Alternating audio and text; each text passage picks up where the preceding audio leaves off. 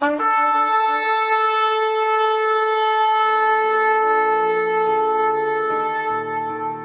拜是本分，敬拜是机会，敬拜是恩典，敬拜是与神共享天伦。齐来敬拜。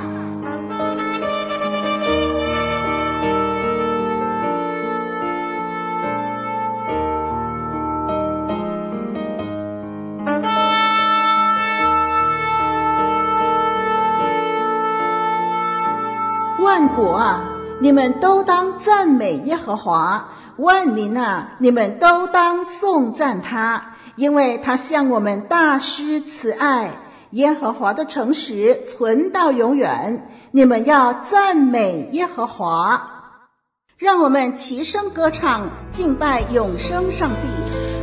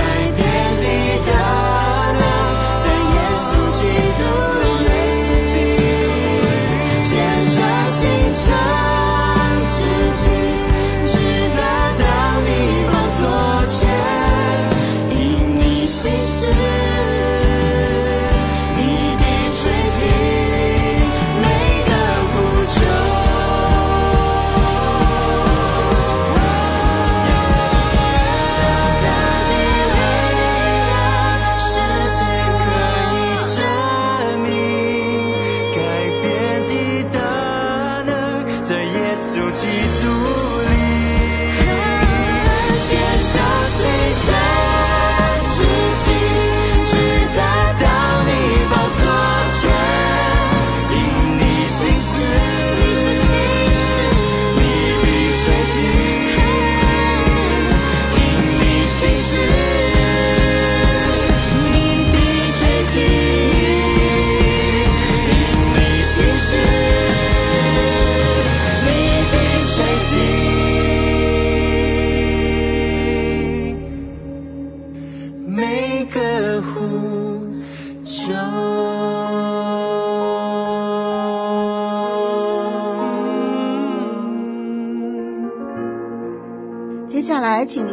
神透过讲台信息对我们的叮咛。活水之声的听众朋友，您好，我是您属灵的小伙伴凯文老师，带着感恩的心，借着科技，可以在网络上与弟兄姐妹和来自不同地方的朋友们分享主的话语。今天是耶和华所定的日子，我们欢喜快乐在其中。弟兄姊妹，我想请问你在你的生命当中有哪些好的习惯吗？我们的生活中都有大大小小不同的习惯。打个比方，有的人习惯每一天早上起来就得先刷牙，也有人习惯每天晚上在睡觉前要喝一杯热牛奶。亚里士多德说过这么一句话：“我们重复做的事情，决定我们会是怎样的一个人。因此，优秀不是一种行为，而是一种习惯。我们的人生，或者说一名基督徒的属灵生命数值。”不是被传承或者自然而然产生的，是必须刻意练习，刻意让这样子的好习惯被养成。在你我的属灵生命当中，又有哪一些好的习惯值得被刻意练习呢？我们首先来看看今天的经文，但以理书六章十到二十三节。但以理知道这禁令盖了玉玺，就到自己家里，一日三次双膝跪在他神面前祷告感谢，与素常一样。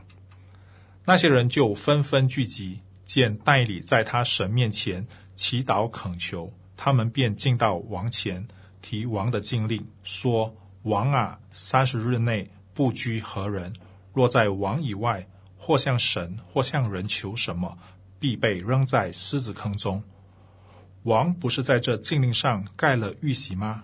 王回答说：“实有这事，照马代和波斯人的例是不可更改的。”他们对王说：“王啊，那被掳之犹大人中的但以理不理你，也不遵你盖了玉玺的禁令，他竟一日三次祈祷。”王听见这话，就甚愁烦，一心要救但以理，筹划解救他，直到日落的时候。那些人就纷纷聚集来见王，说：“王啊，当知道马代人和波斯人有利，凡王所立的禁令和律例都不可更改。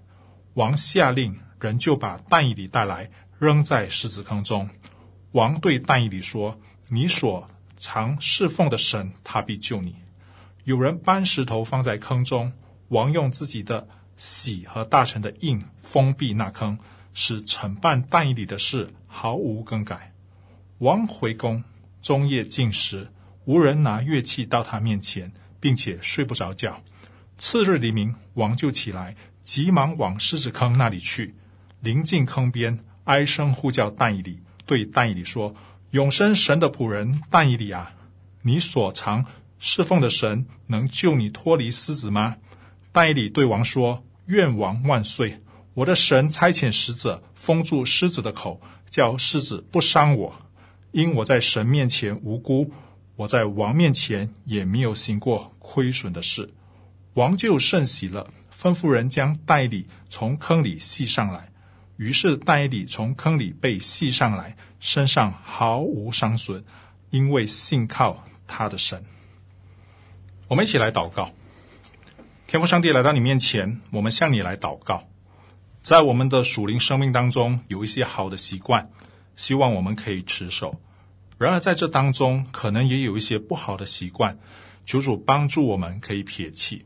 今天我们要透过但以理书这段经文，一起来探讨一个好的属灵习惯，如何可以帮助我们建立稳固的属灵生命，也愿意我们的信仰和我们的生活是连贯的，是平行的。在后冠兵时期，在各种压力笼罩的阶段，让我们学习在压力中持续的见证神的恩惠。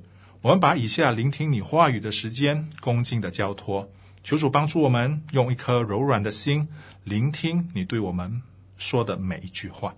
奉耶稣的名祷告，阿门。在进入今天的主题经文之前，我们先稍微看一看上文的背景。一起来了解第六章的第一到第九节。但以理被王晋升为总长，这意味着这位总长位居在一百二十个省长之上。但以理被高升，是因为但以理有美好的灵性，超乎其余的同事。王又想要晋升但以理管制通国，这意味着但以理将在一人之下，万人之上。这本来是一件美好的事，但却招来两位同事的啊、妒忌。他们想要找把柄，想要陷害，想要置但以理于死地。在上文就特别提到，其他的官员嫉妒但以理的优秀。其实啊、还有一件事情，那就是王对他宠爱有加。因此呢，他们正图谋设计要陷害但以理，怂恿王制定一个新法规。那就是必须拜皇帝的法规。第四节我们可以看到，圣经形容但以理的工作情况，找不到他的错误过失，毫无错误过失。用今天的话来说呢，就是忠心的工作，出色的业绩，上司的器重。这一切呢，都让其他的同事嫉妒。结果，这些嫉妒他的人在工作上，因为没有办法找到把柄。想到了其他的办法。我们看第五节，要找掺着但以理的把柄，除非在他神的律法中就寻不着。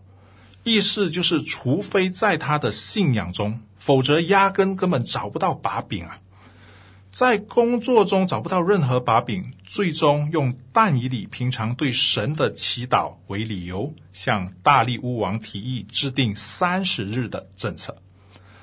我们来看第六到第七节，除了可以向大力乌王求之外，其他的像神啊、像人啊，一律都被禁止，什么都不可求，不可向神求。这意味着三十天之内呢，宗教活动要停止。不可向人求，这意味着呢，要暂时停止人和人之间的互动。现在的情况是怎样呢？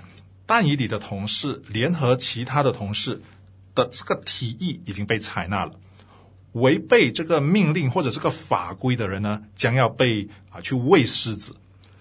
因此，在上文当中，叙述者希望突出一个张力的画面，那就是忠于神。信实的仆人将要经历苦难的这个缘由，以及恶人对异人的憎恨，还有猜忌。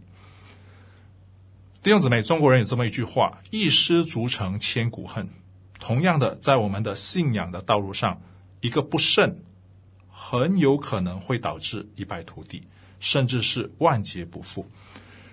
但以理应该要怎样来面对这突如其来的压力呢？我们首先来看第一点，在信仰的这条道路上，我们必须刻意养成一个好的属灵习惯，一个有规律的属灵生活。但以理知道这个禁令，也知道触犯这个命令的下场。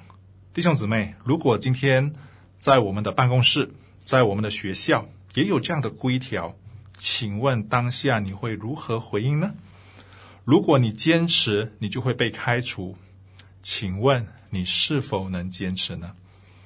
我们来看一看但以理他的选择是什么？我们来看第十节：一日三次跪在他神面前祷告感谢，与素常一样；一天三次的祷告和平常一模一样。这意味着但以理有规律的过着属灵的生活，不是三天打鱼四天晒网。第十节很细致的描述但以理是如何祷告的。弟兄姊妹，今天你我要培养一个好的习惯，要养成祷告的习惯，是一场刻意练习。我们是需要在生活中有规律的练习的。你可能会问，规律的属灵生活有什么好处呢？为什么我要这样子做呢？其实就好像练功夫一样，如果你每天都坚持练习，刻意花时间训练。这样一来呢，你的功夫不但内功深厚，而且招式熟练，你所给敌人带来的压力可以说是锐不可挡。但是，倘若你是三天打鱼四天晒网，花拳绣腿，面对敌人的时候，恐怕小命都难保。弟兄姊妹，习惯是两面的，有的基督徒习惯了常常祷告，过一个有规律的属灵生活。但也有人习惯了不祷告，久而久之，祷告已经在他的属灵生活中失落了。我们就来说一说，在晚上我们这个人体的生物钟，啊，这份报告是这么说的，给大家一些资讯。他说呢，啊，晚上九点到十一点呢是免疫系统啊，也就是我们淋巴排毒的时间啊。这段时间呢，啊，他建议我们应该安静听音乐，让身体放松。晚间十一点到凌晨一点呢，是这个肝的排毒啊，需要在熟睡当中才能进行的啊。凌晨一点到三点呢，则是这个肝的排毒啊，同样的也必须在熟睡才能进行。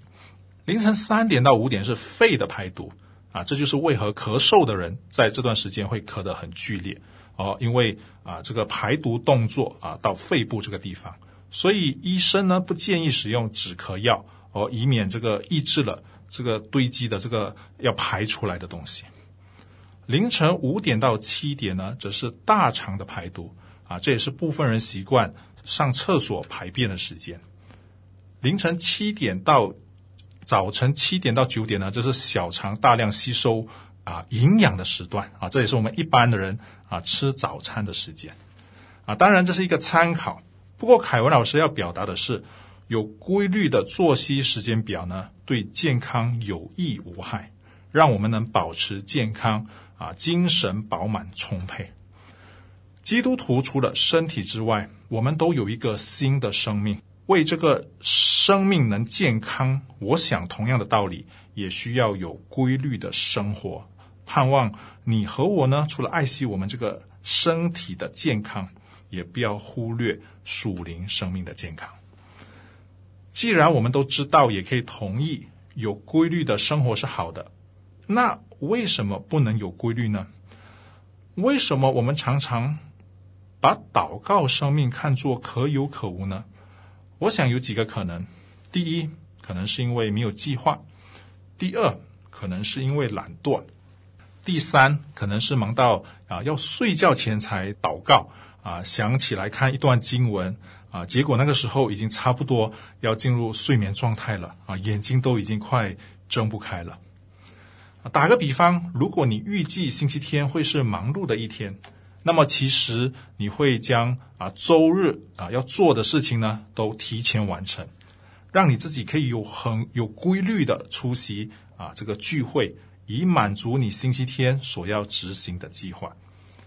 如果你是忙到睡觉前才读圣经啊祷告呢啊就很容易啊犯困了。那么我们可以尝试在白天最有精神的时间抽出十分钟啊读圣经或者祷告。啊，用这样的方法可以养成有规律的属灵生活。你可能要问了，这些有规律的生活对我又有什么意义呢？有规律的属灵生活会让我们就像但以里那样有稳固的属灵生命，在遇到突如其来的压力的时候，依旧可以沉着稳定的面对，而非好像这个热锅上的蚂蚁团团转。但以里稳固的这个生命源自于有规律的属灵生活。除此之外，还有一点，那就是持续的信靠上帝的应许。啊，你看第十节那边，第十节说啊，一日三次哦，他楼上的窗户呢是开向啊耶路撒冷，什么意思呢？这个举动是向神祷告，求神垂听的一个举动。这说明了。但以理相信神会听祷告，使他在异国他乡的人面前蒙怜恤。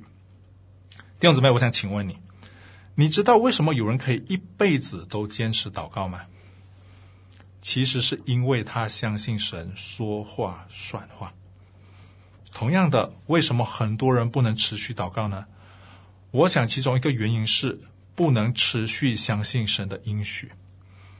祷告了一次两次，没有任何动静的时候，就不想再继续了。结果属灵生命不稳固，遭遇压力的时候呢，就随风倒。这里用一个简单的交通规则来说明一下：当你驾车到十字路口的时候，有时候会碰到这个交通灯。当红灯亮起来的时候，啊，我们就知道不能前进。啊，当绿灯亮起来的时候呢，我们知道是可以走了。啊，当黄灯亮起来的时候，啊，是需要准备减速，啊，预备心需要等一等。同样的，我们的祷告也是如此。有时候上帝会亮红灯，嗯，上帝说不可以。啊，有时候上帝啊给我们绿灯，诶，啊成就了。有时候上帝给我们黄灯，给我们一个缓冲的阶段。红灯真的就不好吗？绿灯真的就是最佳回应吗？黄灯？难道就是最糟糕的阶段吗？我们希望祷告像阿拉丁神灯，如我所愿。弟兄姊妹，不要忘记了，我们祈求的对象是上帝。或许如他的所愿，如他的旨意，会更加的好呢。我们往往祷告一次两次就不继续了，总是希望找到更好的人、事物、更好的方式等等。但其实留在原地，持续的属灵生活，持续的祷告、读经、出席聚会，会让我们的生命更加稳固。我们第一点讲了要有规律的属灵生活，然后我们啊、就说我们能持续，是因为我们相信神的话。当我们这么做呢，我们就能够让我们这个属灵生命变得稳固。当我们的属灵生命稳固了。我们就可以在压力中见证神。弟兄姐妹，你说说看，但以理知道这个禁令吗？他知道的，他知道这个禁令盖了玉玺，包括王都不可以更改。那你觉得他知道触犯禁令的结果是成为狮子的食物吗？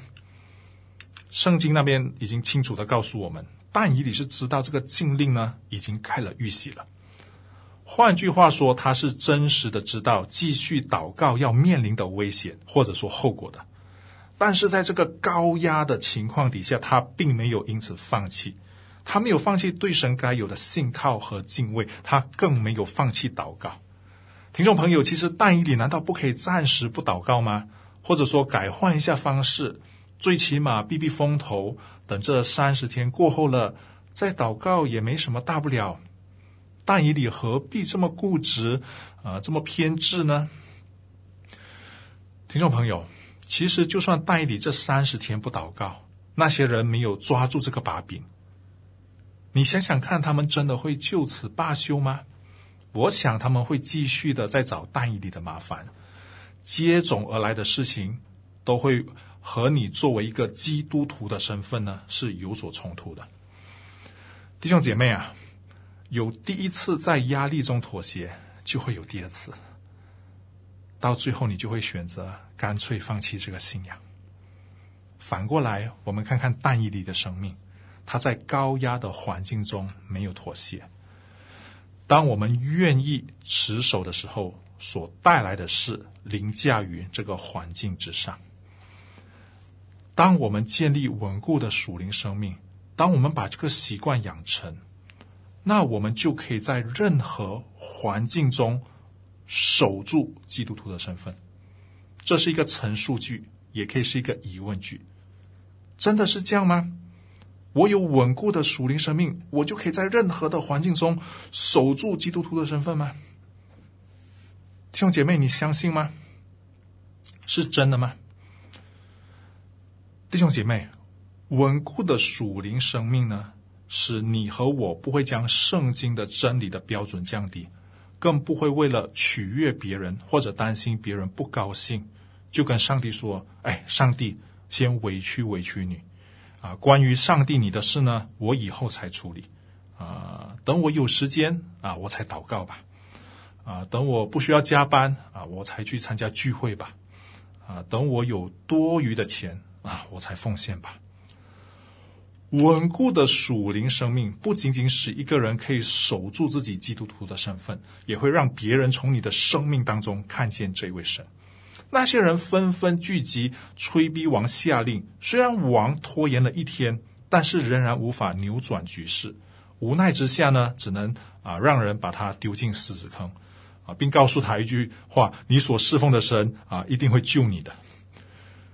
弟兄姐妹，你没有办法想象这句话会从一个不敬拜上帝的人口中讲出来，但这就是事实。这个事实也摆在我们的面前。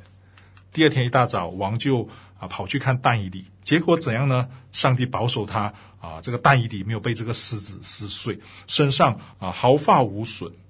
但以理稳固的属灵生命呢，他不仅仅守住他的身份。也在这一群没有信仰的人当中，成为了上帝的见证。当你在高压的环境中能坚持的时候，你的坚持是对你所坚持的内容的价值最好的诠释。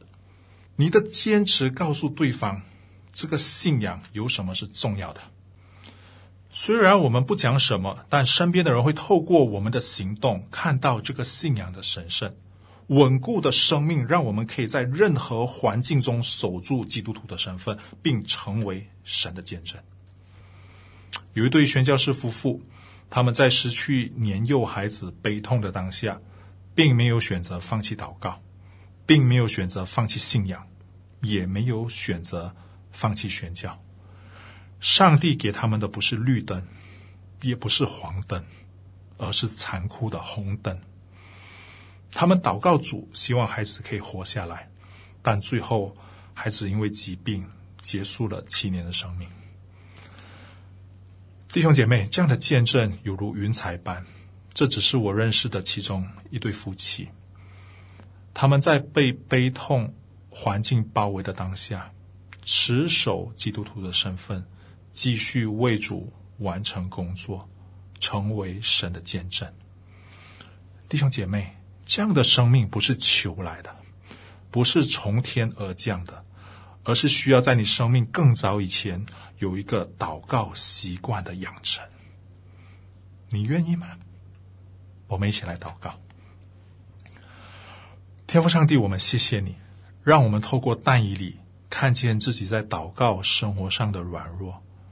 我们不想以软弱为借口，帮助我们建立有规律的属灵生活，也不要因为一次两次没有看见祷告的果效，就轻易的放弃。主啊，你不曾放弃我们，求你让我们也不要这么轻易的就放弃祷告，放弃你。我们祷告主，在这乱世洪流当中，让我们在压力当中见证你这位神。无论我们的祷告得到的是绿灯、黄灯，或者是红，我们都要持续的依靠你，相信你。我们深刻相信你所预备的是最好的。谢谢主，奉耶稣的名祷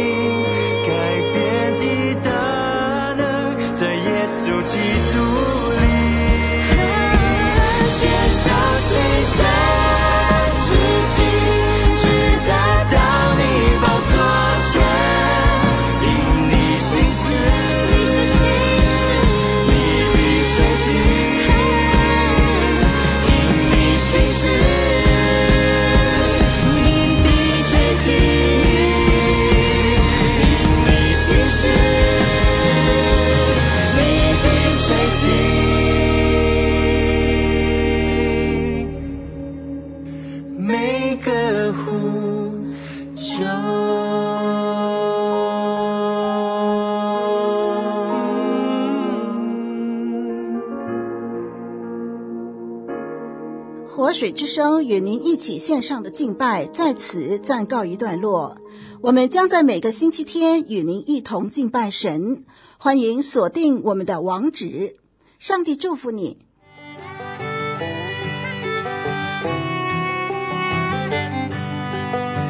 相约下个主日，齐来敬拜。